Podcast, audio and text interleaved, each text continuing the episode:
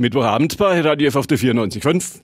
Mittwochs zwischen 20 und 21 Uhr. Das heißt Studiogäste im Radio F Studio. Und so ist das auch heute. Und wir sprechen heute über Fußball. Genauer gesagt über die große Kunst der Fußballreportage.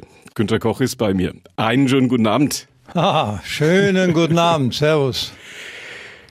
Jeder denkt, Günter Koch, das ist die Stimme Frankens, das ist der Mann, der den Club liebt. Jetzt habe ich geguckt, Sie werden in diesen Tagen 80 und Sie sind geboren auf halbem Weg zwischen Berlin und Warschau, in Posen. Sind Sie Pole? Na, ich bin äh, Nürnchenberger. Wir waren auf der Flucht oder meine Mutter mit den älteren Geschwistern von Posen über Berlin. Meine Mutter und mein Vater stammten aus Berlin. Er war in äh, Posen für das Reichsverkehrsministerium tätig und wir sind dann in den Bombennächten in Traunstein bei meinem Onkel, der Notar war, immer in den Keller geflüchtet. Ich habe furchtbare Erinnerungen, weil beide Häuser neben unserem Haus in der Bahnhofstraße zerbombt wurden. Und dann waren wir in München. Mein Vater war da Leiter der Flugsicherung, später nach einigen Jahren Arbeitslosigkeit und da war ich dann in Schwabing. Bin da zur Schule gegangen, habe da studiert und war in der Jugendarbeit tätig, in Fürstenried später, davor beim CVDM und äh, kam dann als junger Lehrer nach Nürnberg und hatte das Recht als äh, oberbayerischer Lehrer mich jedes Jahr zurückzumelden in den Heimatregierungsbezirk Oberbayern. Horst mir, gell? Und Sie sind trotzdem in Nürnberg geblieben. Ist das die Nürnberg-Falle? Klaus Gusenberg, der frühere Schauspieldirektor, hat mal gesagt, Nürnberg-Falle geht so, wenn man nach Nürnberg muss, will man erst nicht unbedingt hin und wenn man mal dort ist, will man nicht mehr weg. Ja, sage nichts dagegen. Ich habe das ziemlich bald äh, gemerkt dass die Menschen hier so normal sind. Habe hier Fußball gespielt beim TSV Falkenheim. Die waren alle auch so nett. Und ich habe immer gespielt, ob ich im Training war oder nicht, weil ich alle 14 Tage zu meiner Freundin heimfuhr, zu meiner jetzigen Frau, mit der ich 56 Jahre verheiratet bin. Ja, ich habe es nie bereut. Äh, es gibt ja viele, die gehen den umgekehrten Weg, wissen Sie? Die gehen von Nürnberg oder von Franken nach München, um da Karriere zu machen. Ja. Bei mir war es umgekehrt. Die Spitze sei erlaubt. Treffen Sie den bayerischen Ministerpräsidenten, einen Nürnberger in München, der mit dem umgekehrten Weg, treffen Sie ihn gelegentlich? Nein gibt Fotos von Ihnen. Wir werden über Ihr Buch sprechen. Ja, ja, doch, ich im Stadion. Im Stadion. Und da kann ich ihn schlagen.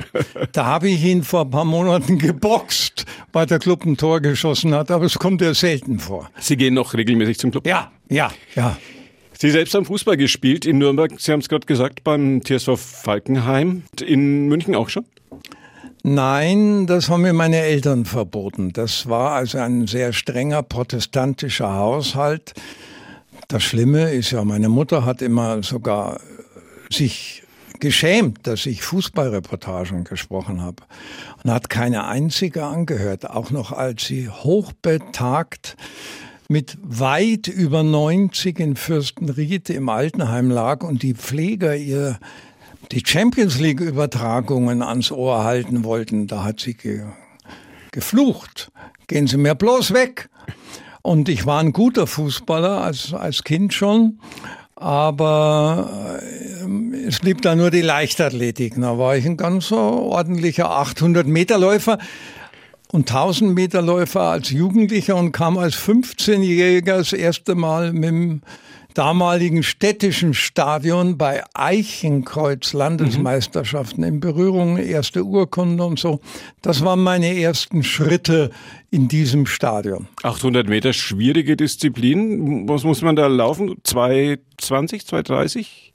1,57. Oh, 1,57. Ich war dann in MTV sehr stark später und habe dann auch für Großmünchen mal gegen London laufen dürfen. Ja, ich habe immer gerne Sport gemacht. Schwimmen, Radfahren, Leichtathletik, Basketball, Handball, Fußball. Also Position beim Fußball müssen wir noch klären. Heißt ja immer Torhüter und links außen und alles andere kann man. Rechts außen. Rechts außen. Rechts außen geht noch durch. Die Bin immer ins Abseits gelaufen bei Falkenheim. Das sind ein bisschen anders, das sind die, glaub, die Torhüter und die links außen. Zum ersten FC Nürnberg gehen Sie noch regelmäßig? Ja, also ja.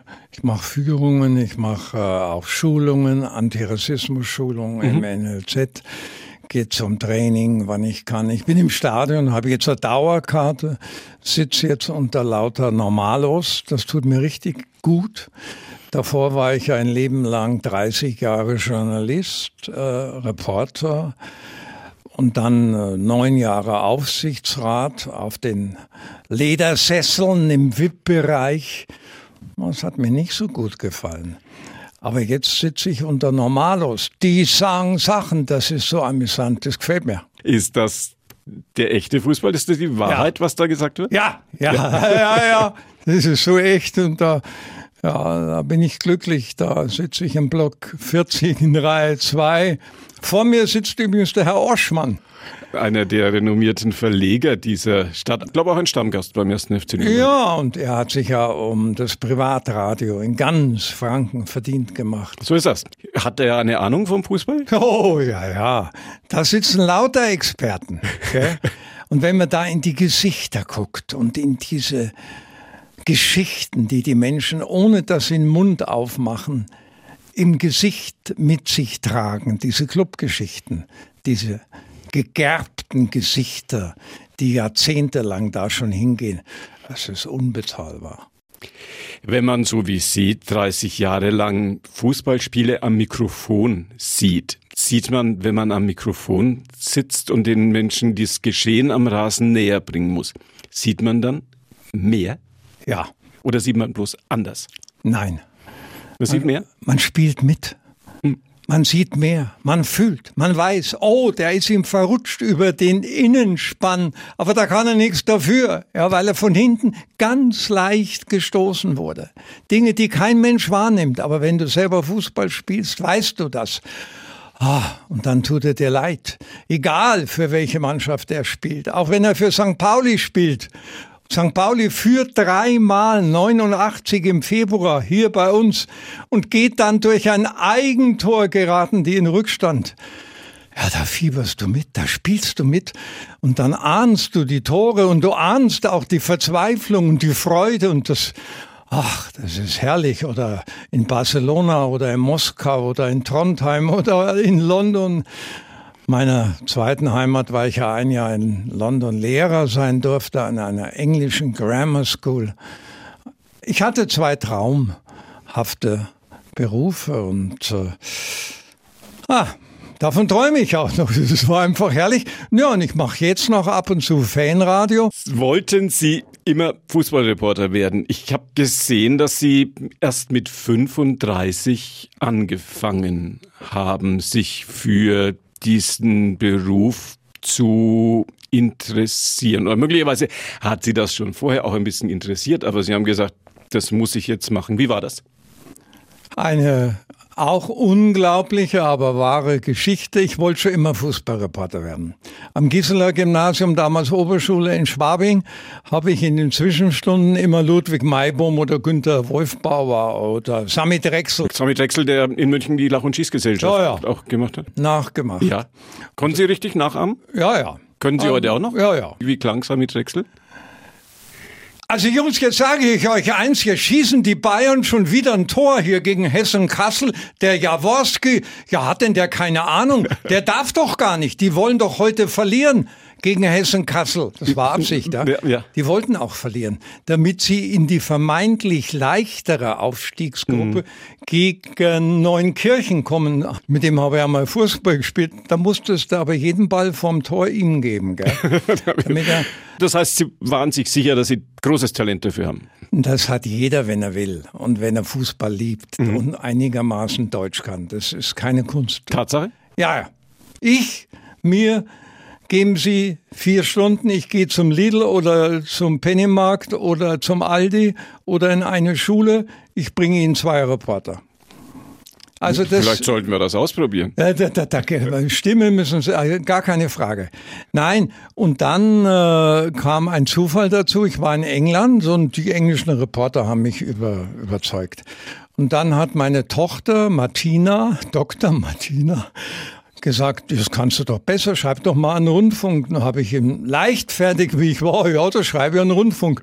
Nach einer Woche hat er gesagt, hast du einen Rundfunk geschrieben? Sag ich, nein. Dann sagt sie, promise, da waren wir gerade aus ja. England. Sag was versprochen ist, ist versprochen, habe ich denen geschrieben, ich will mal eine Probereportage machen.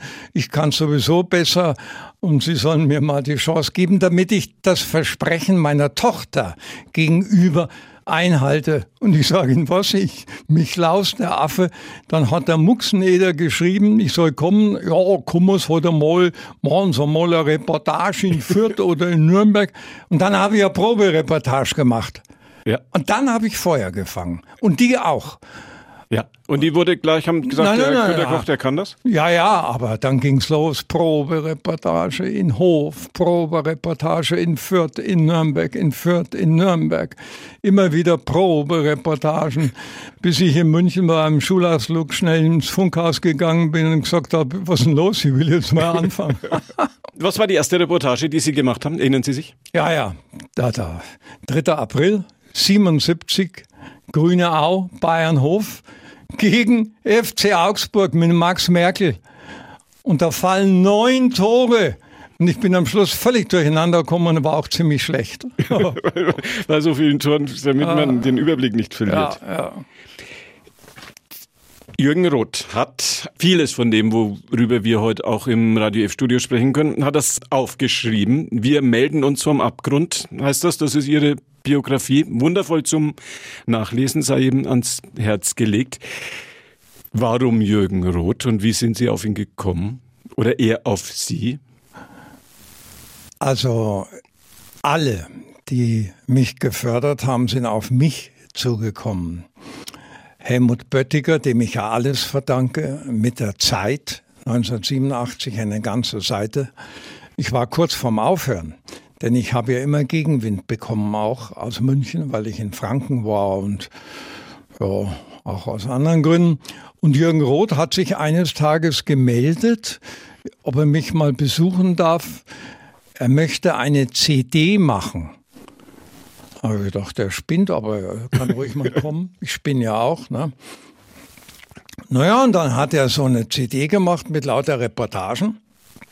Und die lief toll. Wir, wir rufen Günter Koch. Naja, und dann nochmal eine CD.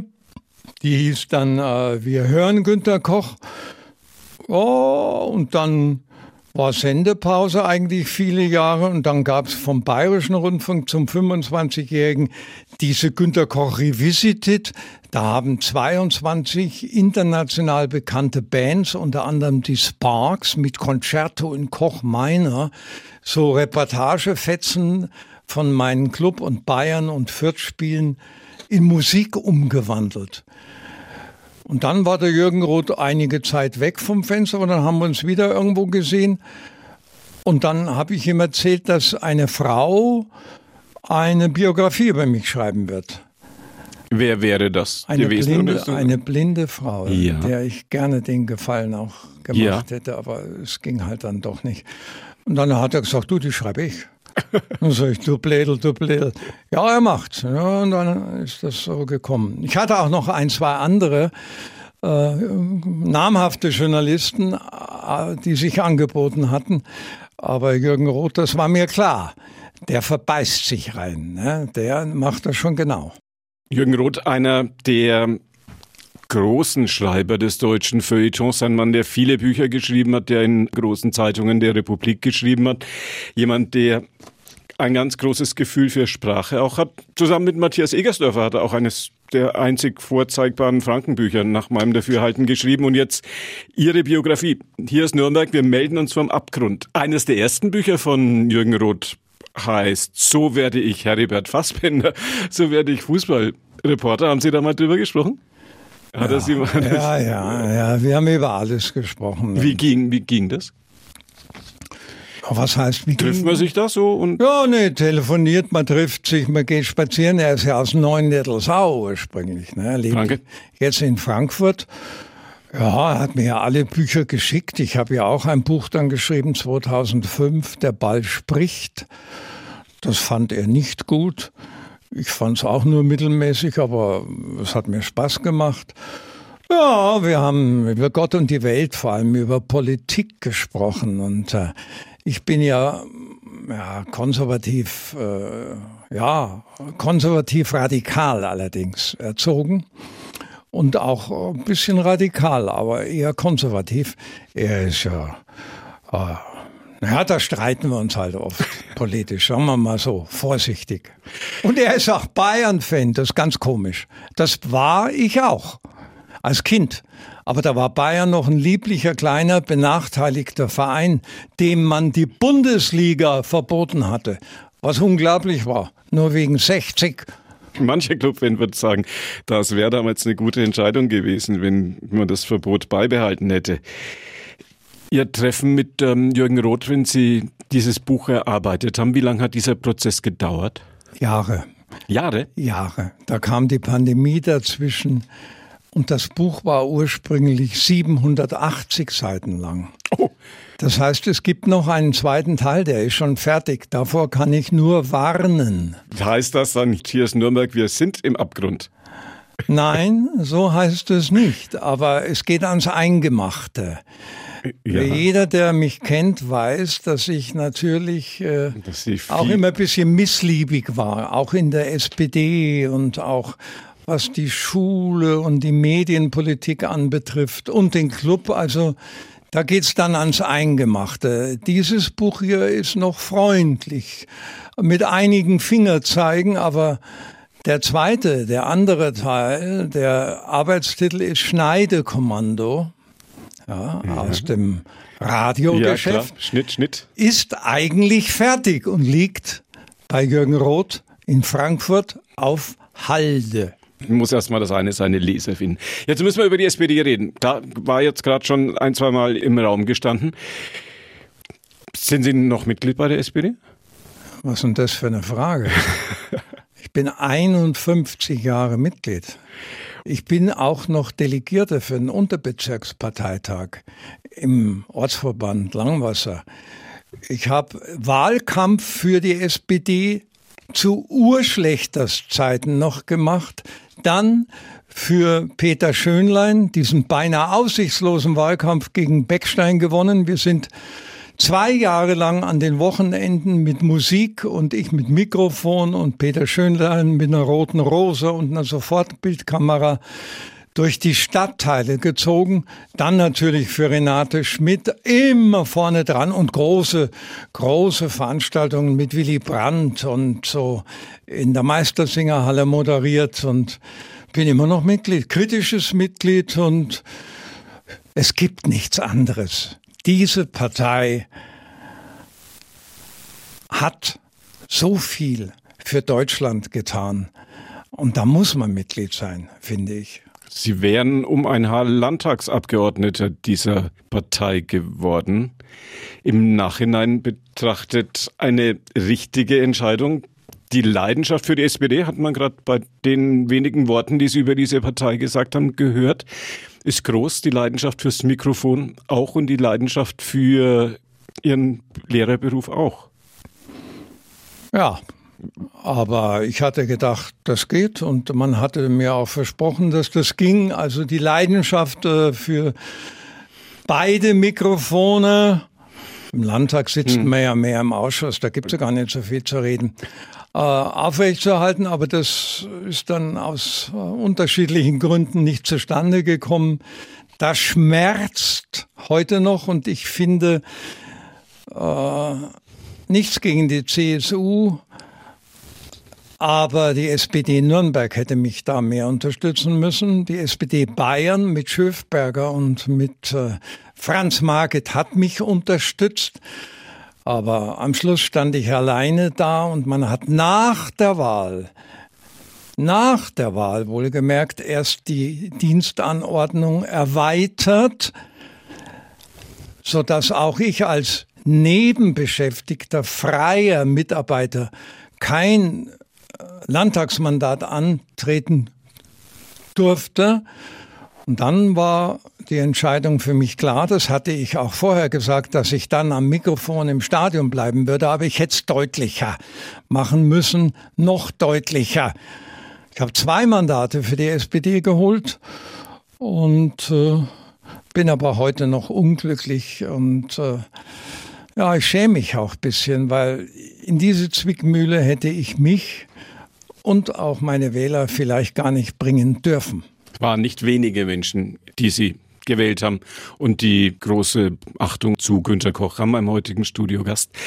Das andere, vielleicht ein bisschen engere Feld, Sie haben es jetzt das ein oder andere Mal angedeutet, war die Religion. Sie haben unterrichtet Deutsch und Englisch. Über England können wir noch ein paar Worte sprechen und haben auch Religionslehre unterrichtet. War das eine Geste an Ihre Eltern, an Ihre Mutter, an das Elternhaus, das vom Glauben geprägt war? Sind Sie ein gläubiger Mensch? Ja, aber das war Überzeugung. Die kam durch meine CVM-Tätigkeit in München. Wenngleich ich mich später vom CVM gelöst habe und bewusst in die Gemeindejugendarbeit gegangen bin, weil mir der CVM doch zu hierarchisch und zu autoritär war. Aber es war die Überzeugung, Jesus stand im Mittelpunkt dieses Religionsunterrichts. Es war kein Sozialklimbim. Und deswegen finde ich auch die schönste Stelle in diesem Wir melden uns vom Abgrund äh, Buch äh, Günter Koch ein Leben als Fußballreporter ist die Szene zum Abschied im Olympiastadion, dort wo ich als Kind am Oberwiesenfeld immer Fußball gespielt hatte, als Bayern München nach dem 6 zu 3 gegen unseren Club mit Lucio und mit Ser Roberto die beiden Brasilianer ja. mit einem Spruchband durch das leere Stadion liefen und die roten und weißen Luftballons ihren Weg in den blauen Nachthimmel suchten und diese beiden Brasilianer das Spruchband entfalteten, Jesus liebt dich. Ja, das ist meine schönste Szene in dem ganzen Buch. Ähm, ja, ich habe kein Sozialklimbim in Religion gemacht, sondern es ging um Texte im Neuen und im Alten Testament, um Tauf- und Konfirmationssprüche. Und da war ich äh, ziemlich bibelfest. Eine Liebe, die Sie auch mit Ihrem Beruf verbinden, ist die Liebe zur englischen Sprache. Liegt Ihnen diese Sprache? Lieben Sie die? I love English, you see. I love the English people. I love the English football. And I was a German assistant teacher at Tiffin School in Kingston. I loved it, you see. And der Hausmeister hat immer rumgeschrien. And the German assistant, look at him. We won the war. What shall I tell you? We won the war. But the German assistant, what does he? He comes with a Mercedes. Ja, ich liebe eh, BBC. Ich höre heute noch BBC.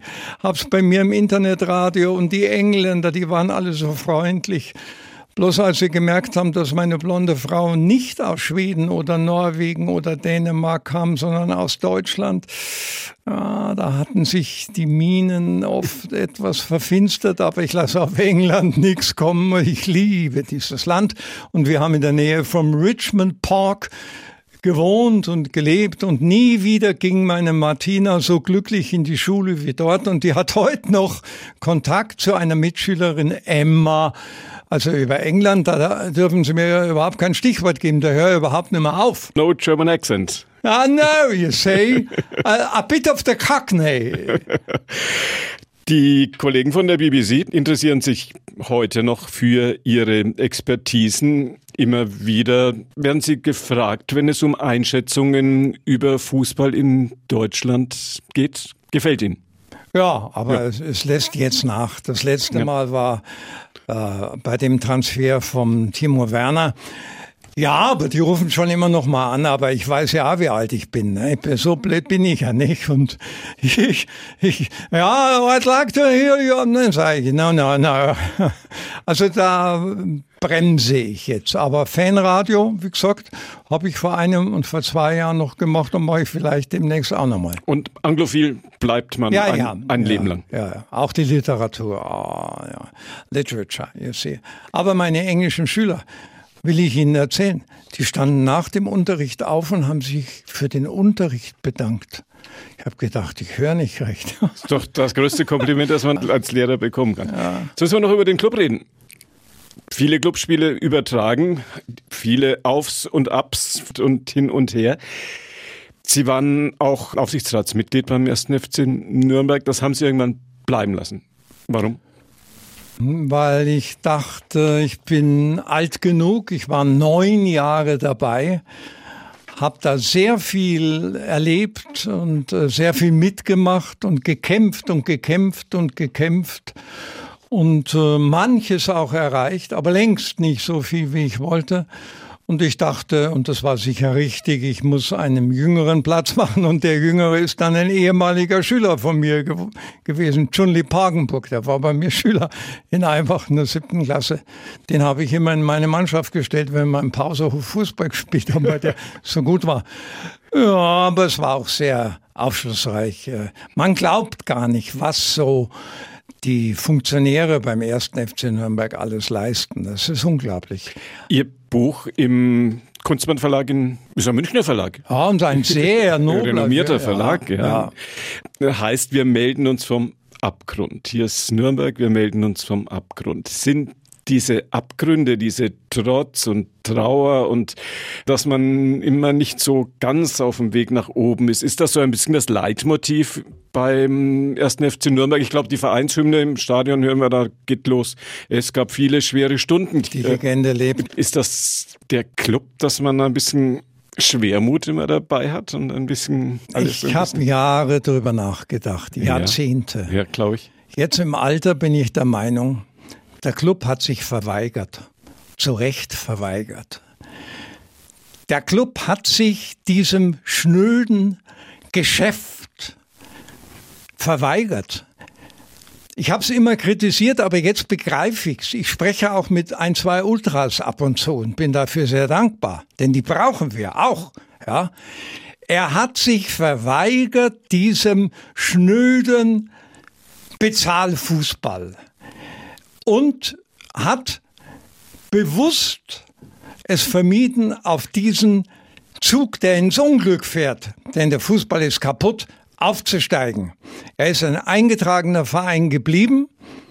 Ich hätte nie gedacht, dass ich sowas mal sage, weil er genau weiß, mit diesem Geschäft kann und will er, kann er vor allem, und da kann er Investoren bringen, wie viele er will nie mithalten, weil die anderen dann einen Chinesen und noch einen Russen und was weiß ich haben. Der Club bleibt meiner Meinung nach dann eben lieber in der zweiten Liga, aber wir sind mir. Wir brauchen keinen Erfolg. Wir sind kein Erfolgsverein. Wir sind der Club. Und das ist mehr. Mehr wenn man diese Perspektive, die Sie gerade geschildert haben, wenn man die annimmt, dann neigt die Fußballwelt ein bisschen zur Gerechtigkeit, weil all die anderen großen jetzt ja auch runterkommen. Von Werder Bremen über Schalke, Fortuna Düsseldorf, auch Dynamo Dresden gehört sicherlich dazu, Hansa Rostock jetzt in der zweiten Liga. Und äh, der Club ist dabei. Was sollen wir aufsteigen, wenn können, können die anderen absteigen, wenn die eigentliche Superliga jetzt die, die zweite Liga geworden ist? Also natürlich hoffe ich immer noch, dass wir wieder aufsteigen, dass ich auch den neunten Aufstieg noch miterlebe. Habe ich alle miterlebt.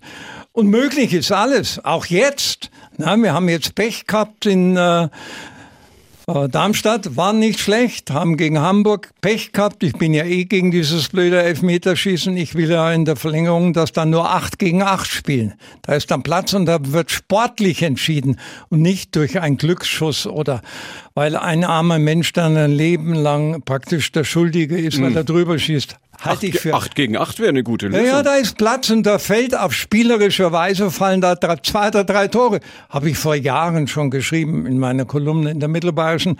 Äh, vielleicht steigen wir doch auf, denn Die Tabelle gibt alles her. Und nochmal, die zweite Liga ist ja viel schöner. Diese Sardinenbüchsenliga, ne? so eng liegen da alle Vereine zusammen, als diese Business Seat Bandenliga 1. Nein, also der traue ich fast nicht nach. Bayern und Dortmund spielen um die Meisterschaft und. Ja, der arme Rest, der, dafür da so ein bisschen zuschauen. Jetzt müssen wir natürlich noch über Fürth reden. Radio F, eine der Stationen hier für die Metropolregion. Viel gehört von Erlangen bis Weißenburg und von Ansbach bis Neumarkt. Wie erleben Sie Fürth? Großartig.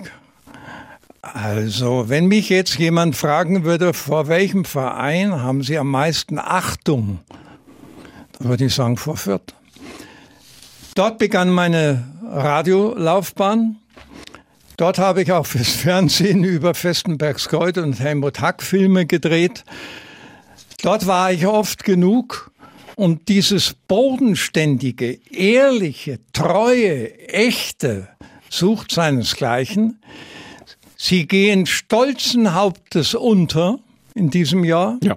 machen aber sportlich das Beste daraus, jammern nicht, spielen, geben ihr Bestes. Also Hut ab. Und ich habe Ihnen damals als Aufsichtsrat sofort gratuliert, was manche Clubfans nicht verstanden haben. Ja, Herrschaftszeiten. Ich träume ja immer noch vom FC Franken, so verrückt bin ich. Denn wenn überhaupt wir mal eine Chance haben sollten gegen die großkopferten Multimillionarios, dann nur, wenn es einen fränkischen Verein gibt, der die gesamte Industrie hinter sich hat. Aber das sind so Träume eines verrückten Alten, der das aber schon seit 20 Jahren träumt. Profifußballdichte bei uns ja eigentlich ganz relativ hoch, wenn man bedenkt, 800.000 Einwohner, zwei Profivereine, wenn man Nürnberg und Fürth, glaube ich, jetzt ja. nicht verrechnet haben, ne, noch nicht mal 800, 700. Ja. Sechs, ja. Ist ja wurscht, aber ja, Du, äh, wissen Sie, wir haben ja schon eine Sportgemeinschaft Nürnberg-Fürth, Victoria, ne, in der unteren Liga. Ja. Das geht. Natürlich geht es. Und die, die sich prügeln wollen, sollen sich halt vorher oder nachher prügeln. Das sind eh bloß 420. Können sich dann auch vielleicht wegen was anderem prügeln. Muss ja, ja nicht unbedingt wegen Fußball sein. Wir haben gesprochen über, wir melden uns vom Abgrund mit Günter Koch. Ein Leben als Fußballreporter. Es gibt einen Satz von Ihnen, beziehungsweise ich glaube, der stammt von Ihnen selbst. Ich nehme auf niemanden Rücksicht, bin so gesehen auch unberechenbar und muss nicht Türklinken putzen. Das ist sicher mein Vorteil und mein Nachteil zugleich. War es in den vergangenen 80 Jahren aber doch eher ein Vorteil. Ja, ja, ah, ja. Der liebe Gott hat mich lieb äh, gehabt, weil alle meine Schüler, meine Referendare, meine Nachbarn, meine Kollegen, auch in dem Buch, mir attestieren, der war zwar ein bisschen komisch, aber immer ehrlich. Und ich finde, das ist wichtig. Und ich will mich auch gerne mit jemandem streiten. Aber ich werde nie betteln. Und ich habe nie gebettelt. Und äh, ja, das, das stimmt. Und so gesehen war ich halt ein bisschen unbequem, aber ich musste nirgends die Türklinken putzen. Die Fähigkeit, alles in Worte fassen zu können. Auch heute haben Sie es mir hier heute Abend bewiesen, die Fähigkeit, für alles Worte zu finden. Das ist eigentlich das Schöne am Radio. Sie haben auch ein bisschen Fernsehen gemacht und sagen, das war schwieriger, weil man da die großen Bilder nicht malen konnte. Es war aber auch sehr lehrreich. Ich lerne ja heute noch dazu und da habe ich auch viel gelernt und gegen Ende konnte ich es auch. Einigermaßen. Aber es bringt nicht die Freude. Denn du weißt genau am Radio, da male ich Bilder und jetzt in den Millionen Köpfen entstehen wieder Bilder. Und zwar jeder malt sich in seinem Kopf das Bild, das er will. Beim Fernsehen musst du mit dem Bild leben, das du kriegst. Punkt zwei, ich war nie fix und fertig nach der Fernsehkommentierung. Und im Radio war ich immer fix und fertig, egal ob ich in Hof, in Bayreuth, in Ingolstadt, in Darmstadt oder wo auch immer war. Und im Fernsehen habe ich mir oft gedacht, was soll es eigentlich? Du bist eigentlich überflüssig. Man könnte Musik spielen. Und das Spiel laufen lassen. Ja. Vor diesem Hintergrund freut es mich ganz besonders, dass wir eine Stunde Radiovergnügen zusammen hatten. Bei mir Günter Koch, ein Leben als Fußballreporter. Wir melden uns vom Abgrund. Da kann man es in einem wundervollen Buch von Jürgen Roth, 334 Seiten, kann man es nachlesen. Und wenn Sie Lust haben, das Ganze nochmal nachzuhören, weil Sie jetzt vielleicht auch erst ein bisschen später dazugekommen sind, www.radiof.de Vorort Spezial oder auf unserer Plattform podu.de Vorort Spezial. Können Sie es ab 21 Uhr nochmal in aller Ruhe hören und dann nicht nur heute Abend, sondern auch ein bisschen länger. Günter Koch war bei mir. Danke fürs Kommen. Danke, Servus, Ade. Und alles Gute zum 80. Wie werden Sie denn begehen jetzt dann am, am 22.? Normal mittags Fußball spielen mit meinen Kollegen, abends mit meinen Töchtern, Schwiegersöhnen und meiner Frau. Schweigend, dankbar, bisschen Wein trinken. Gratulation schon mal. Vorher soll man nicht wirklich gratulieren, aber wir werden uns für die Radio F-Hörer diesen Glückwünschen anschließen. Danke fürs Kommen für heute. Ich danke. Servus, Ade. Und das war die heutige Ausgabe von Ford Spezial. Unsere Interviewsendung Günther Moosberger war Ihr Gastgeber. Bei uns geht's, naja, jetzt doch zügig den 21 Uhr Nachrichten entgegen. Ihnen danke fürs Zuhören und noch einen gemütlichen Herbstabend bei Radio F auf der 94.5.